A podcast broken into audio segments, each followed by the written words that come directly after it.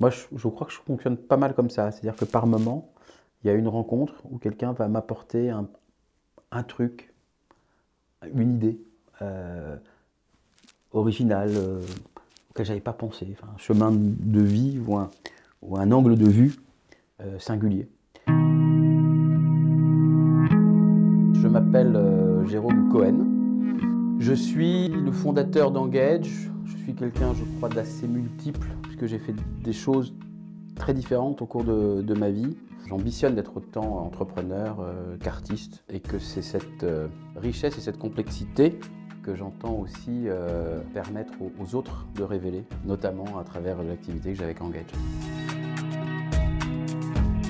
La première fois que j'ai rencontré Jérôme, j'ai découvert un homme au visage multiple. Entrepreneur et artiste, défenseur de la joie et profondément inquiet. À travers son organisation Engage, il promeut l'idée d'une utopie concrète pour changer notre société et nous-mêmes avant tout. Cet épisode, enregistré avant la crise sanitaire sans précédent du Covid-19, résonne encore plus fort pour agir dès demain à rebâtir un autre monde.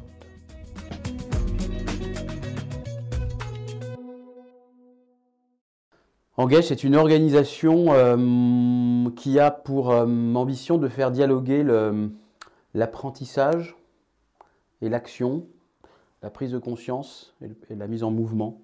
Euh, euh, là aussi, je pense que c'est quelque chose de volontairement euh, multiple qui fait dialoguer les différentes disciplines, des approches très différentes. et qui entend donner la possibilité des personnes, des organisations de, tout en se développant, de se mettre au service de ce qui, à mes yeux, compte véritablement, notamment les grands défis du XXIe siècle. C'est quoi pour toi les, les grands défis du XXIe siècle? Globalement, c'est bien sûr les questions euh, environnementales, euh, climatiques, biodiversité. C'est les questions de, de- de démocratie, de gouvernance, euh, de, de- vivre ensemble. C'est probablement aussi les, les grandes évolutions euh, euh, technologiques, euh, aussi bien de la, la question d'innovation, de technologie, mais aussi de, de- sciences du vivant. Et, euh, et les, grandes questions, c'est comment on va réussir à, l'échelle d'un territoire, ou plus largement, à, à al- à- à aller vers une société euh, plus respectueuse du vivant et de l'homme. Euh, Ce qui aujourd'hui est à mes yeux euh, euh, mal, en- mal enclenché, mal engagé. Euh, mais en même temps, et en même temps, je trouve qu'il y a depuis quelques années ou quelques mois une prise de conscience, en tout cas dans certains territoires, plus largement diffusée. Et donc, euh, je me dis que euh, j'ai interviewé ce matin quelqu'un que j'aime beaucoup, qui s'appelle Gilles Boeuf, et qui a dit euh, il est trop tard pour être pessimiste. Et, je me fais volontiers mi- mien à son propos. Moi, tout ce qui m'intéresse, c'est probablement la question de la création, notamment artistique, et la question de l'engagement et du, de pourquoi on est au monde. Et, euh, je pense qu'on est au monde pour euh, se mettre au service d'eux, au service euh, des autres, au service de ce qui fait notre humanité. Je trouve qu'on qu'on a beaucoup perdu de temps, individuellement et collectivement, à s'intéresser à des choses qui n'en valent pas vraiment la peine. Voilà. Donc c'est ça que j'ai envie de re- contrebalancer en quelque sorte. dans tes, dans tes vœux de nouvelle année en 2020, tu souhaites une année euh, utopique. Qu'est-ce que euh, qu'est-ce que tu entends par là? Qu'est-ce que ça veut dire? Moi, j'aime beaucoup cette notion d'utopie comme quand elle est reliée comme engage à l'action. Donc, à cette utopie d'utopie, et cette question pardon d'utopie con- concrétisée. Euh, L'utopie, pour moi, ça mélange plein de paramètres. Je pense que comme on a besoin de, de réinventer le système dans lequel nous sommes, bah, il faut pour ça avoir un sens critique, donc euh, des connaissances, donc euh, une capacité ou une, une autorisation donnée à soi et puis par les autres à remettre en cause, en question ce qui est donné euh, comme un invariant. Or, je pense qu'il n'y a rien d'invariant, et on nous a trop fait croire que rien n'était euh, transformable en quelque sorte. Dans l'utopie, il y a la question de, allez, je vais dire, dire comme ça, d'une forme de radicalité, c'est-à-dire qu'il ne s'agit pas de, changer à la superficie les choses, mais de Thomas More à la hauteur de l'Europe, etc. Ils ont, porté euh, une envie de, changement qui est radical, non pas au sens qu'on peut entendre aujourd'hui de radicalité euh, très forte ou, ou, violente, au contraire, mais d'un retour aux sources, de la capacité qu'on a à, essayer d'agir sur ce qui était la source des choses. Donc il y a la chose de notre système économique, politique, du lien qu'on a entre nous. C'est ça qui m'intéresse aussi dans les utopies. Après, je dirais que dans l'utopie, il y a la question du collectif, c'est-à-dire que on ne fait pas les choses individuellement, mais on les fait en se reliant à d'autres. Il y a probablement aussi la notion de, concret, de, territorialisé. C'est-à-dire qu'une utopie, c'est quelque chose qui vit avec des gens réels, c'est une idée mise en forme. Euh, et donc, et, cette idée, alors utopie, qui on s'y nourrit de tous nos imaginaires, en fait, et, de la capacité, en fait, d'oser, de s'autoriser à penser différemment, ce qui rejoint le sens critique, mais où on essaye de développer, euh, de se reconnecter à notre capacité à, rendre les choses possibles que, qu'on pourrait croire euh, impossibles à transformer. C'est ça qui m'intéresse beaucoup dans l'utopie. Je rajouterais une question de joie et d'amour, en fait, presque primordiale, presque primitive. C'est comment on arrive à, remettre dans tout ce qu'on fait cette joie, cette, euh, cette capacité, euh, oui, joyeuse, euh, connectée à ce qui fait notre, nos, désirs les plus profonds, en fait. Une capacité de réenchantement. Un réenchantement qui soit une sorte de réenchantement sociétal, collectif, mais qui passe par notre propre réenchantement.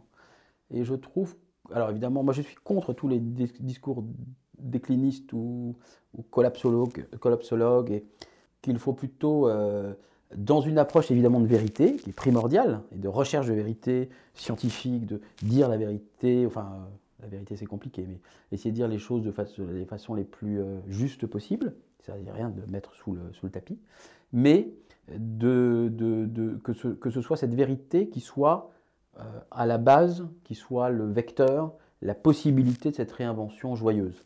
Je pense que si on n'avance pas ces récits, ces récits-là, si on ne les vit pas personnellement, euh, je ne vois pas comment on va réussir à, se mettre en route collectivement. Qu'est-ce qui t'a amené à vouloir euh, t'engager? Alors déjà, moi je viens d'une famille plutôt d'artistes, mon père était violoniste. j'ai fait beaucoup d'études d'art et j'ai fait des études managériale, en fait, complètement par hasard. Pour être très franc, elles m'ont pas du tout plu. Parce que, justement, je trouvais que dans ces études-là, la capacité de réenchantement, le, le, fait de penser des idées originales et dissonantes n'était euh, pas du tout, du tout partagé.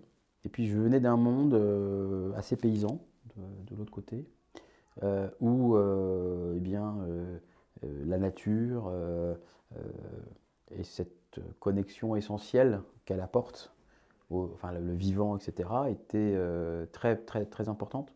Donc j'ai passé toute ma vie aux champignons, à la pêche, etc. Et c'est cette. Euh, et j'ai trouvé qu'en en, rentrant euh, ensuite dans la vie professionnelle, pas la partie artistique, mais l'autre,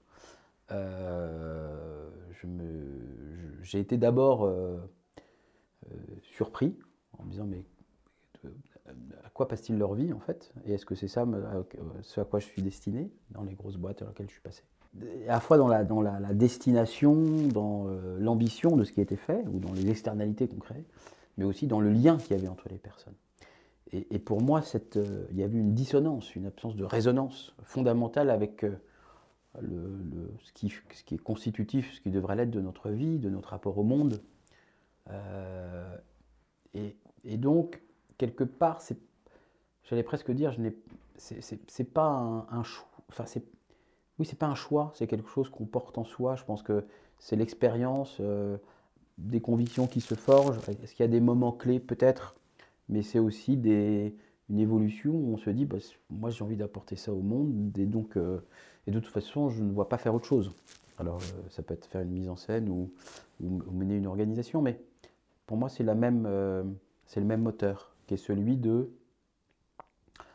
pourquoi je suis là et, et pourquoi je me sens qu'à un moment. En fait, de plus en plus, j'écoute, je, enfin, je cherche à ce que je. À, faire ce qui me porte, ce qui me remplit, ce qui me rend joyeux. Ce n'est pas toujours le cas quand on monte une organisation comme Engage, ça c'est sûr. Mais j'y veille de plus en plus. Et, en, et, et c'est pareil quand on crée. Euh, pas toujours générateur de joie, mais en tout cas, c'est cette ambition-là, cette attente, cette soif que j'essaye d'écouter de plus en plus.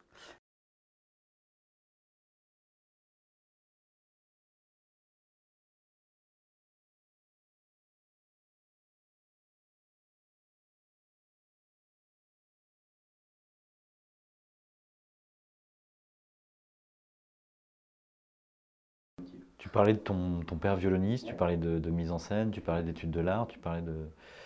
Quel est ton rapport à l'art? Je ne peux pas m'en passer. Euh, moi, j'ai été élevé là-dedans depuis que j'ai 3 ans. Euh, donc, je fais encore beaucoup, beaucoup de chants lyriques. Euh, j'essaye de réécrire un nouveau spectacle.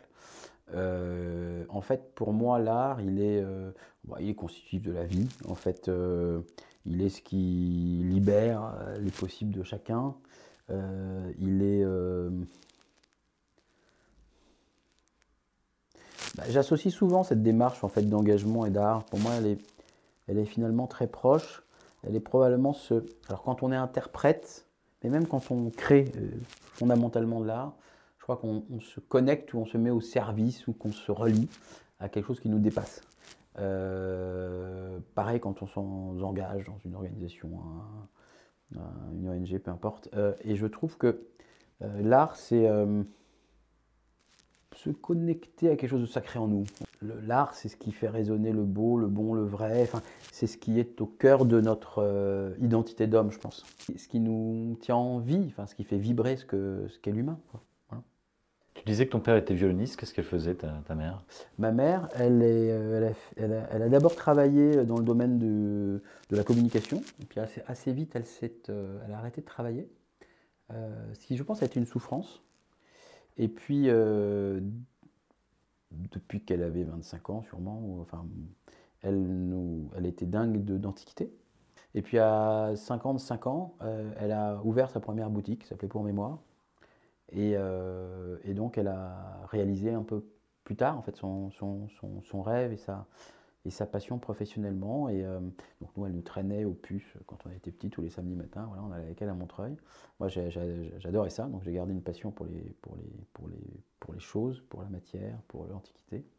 Mais euh, et aujourd'hui, bah là, voilà, elle a, son, elle a son magasin aux puces de Vernaison à Saint-Ouen, où j'étais encore hier. Enfin, c'est là encore, c'est un, une connexion au beau, quelque part, une connexion à. Et ce qui, me fait marrer, c'est qu'elle me dit toujours, bah, tu vois, euh, au lieu de s'engager dans des grands trucs, si on apprenait à pas acheter et à, et pas avoir besoin de réacheter des, dizaines et des dizaines d'objets, on gagnerait déjà pas mal de choses. Parce que c'est vrai que la meilleure façon d'éviter de polluer, c'est de non consommer. Euh, il y a plein d'objets qui disparaissent et qu'on pourrait très bien réutiliser. Quelle est la valeur que tes parents t'ont transmise et qui te sert aujourd'hui? La gentillesse. Ouais. Je sais pas, c'est ce qui me vient en fait, euh, sans trop réfléchir. C'est des gens, euh, c'est deux personnes profondément gentilles, euh, qui voient de défauts comme moi. mais je pense que oui, ce qu'ils ont, c'est ça, c'est des gens qui sont très généreux. Voilà. On est quand même dans une société d'individualisme forcené, vraiment, enfin vraiment.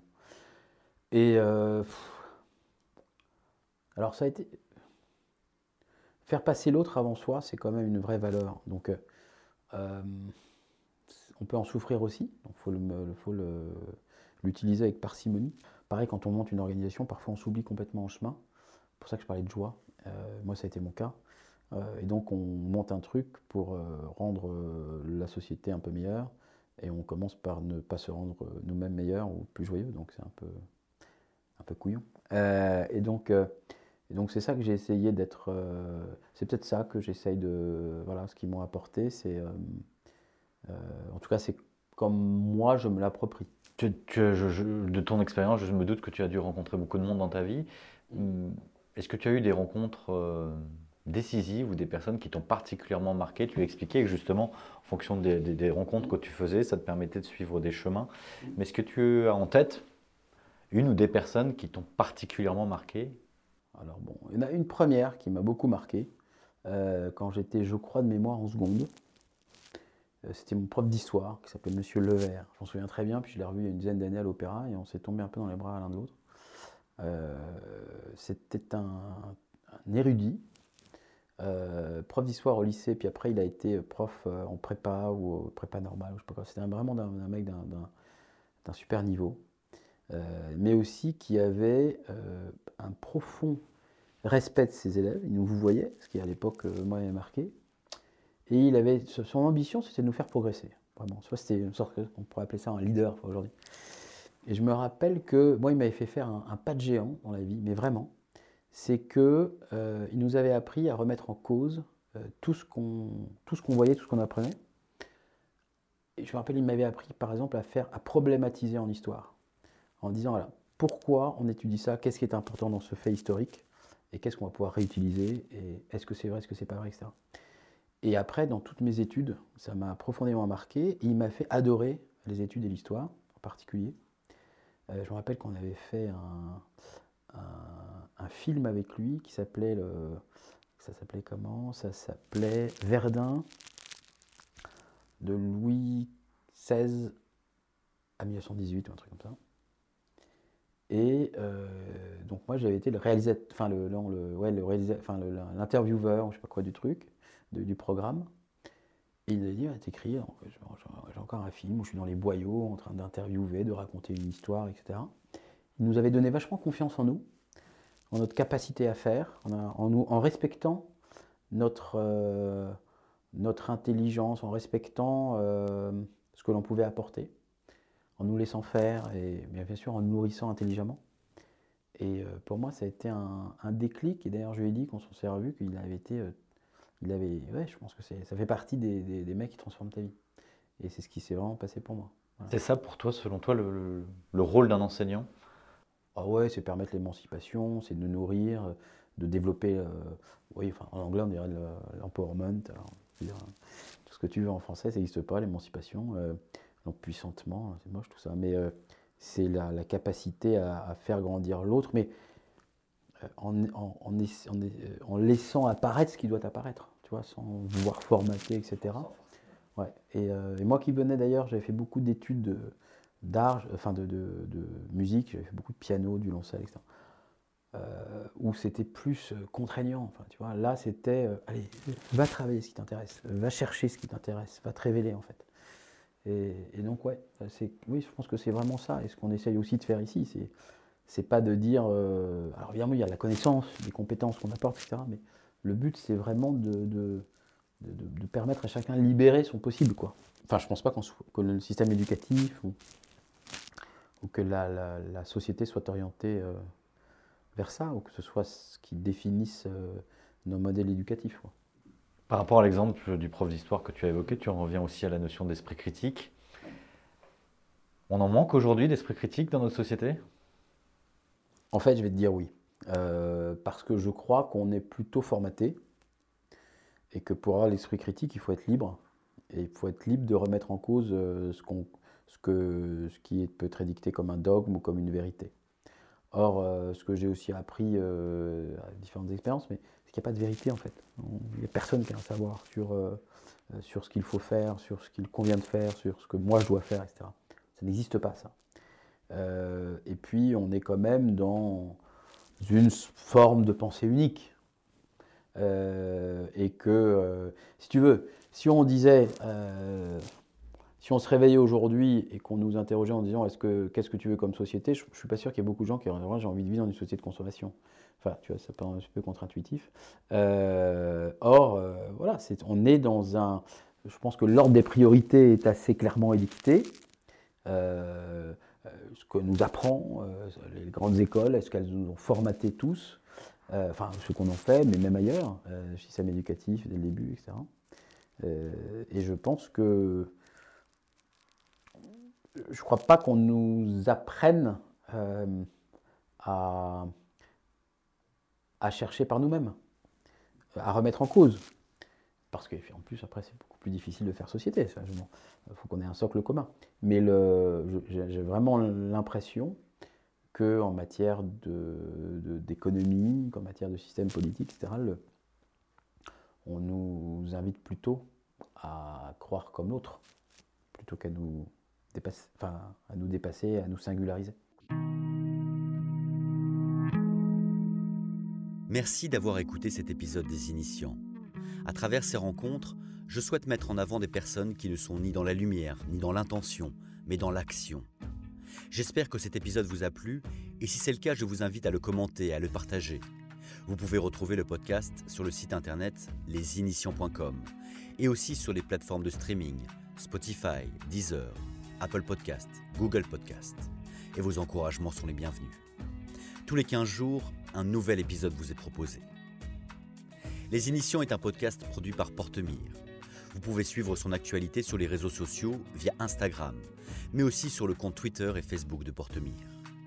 Vous pouvez aussi m'écrire à benjamin.portemire.com et m'envoyer vos retours, vos propositions d'invités ou tout simplement pour partager nos histoires. A très vite pour un nouvel épisode.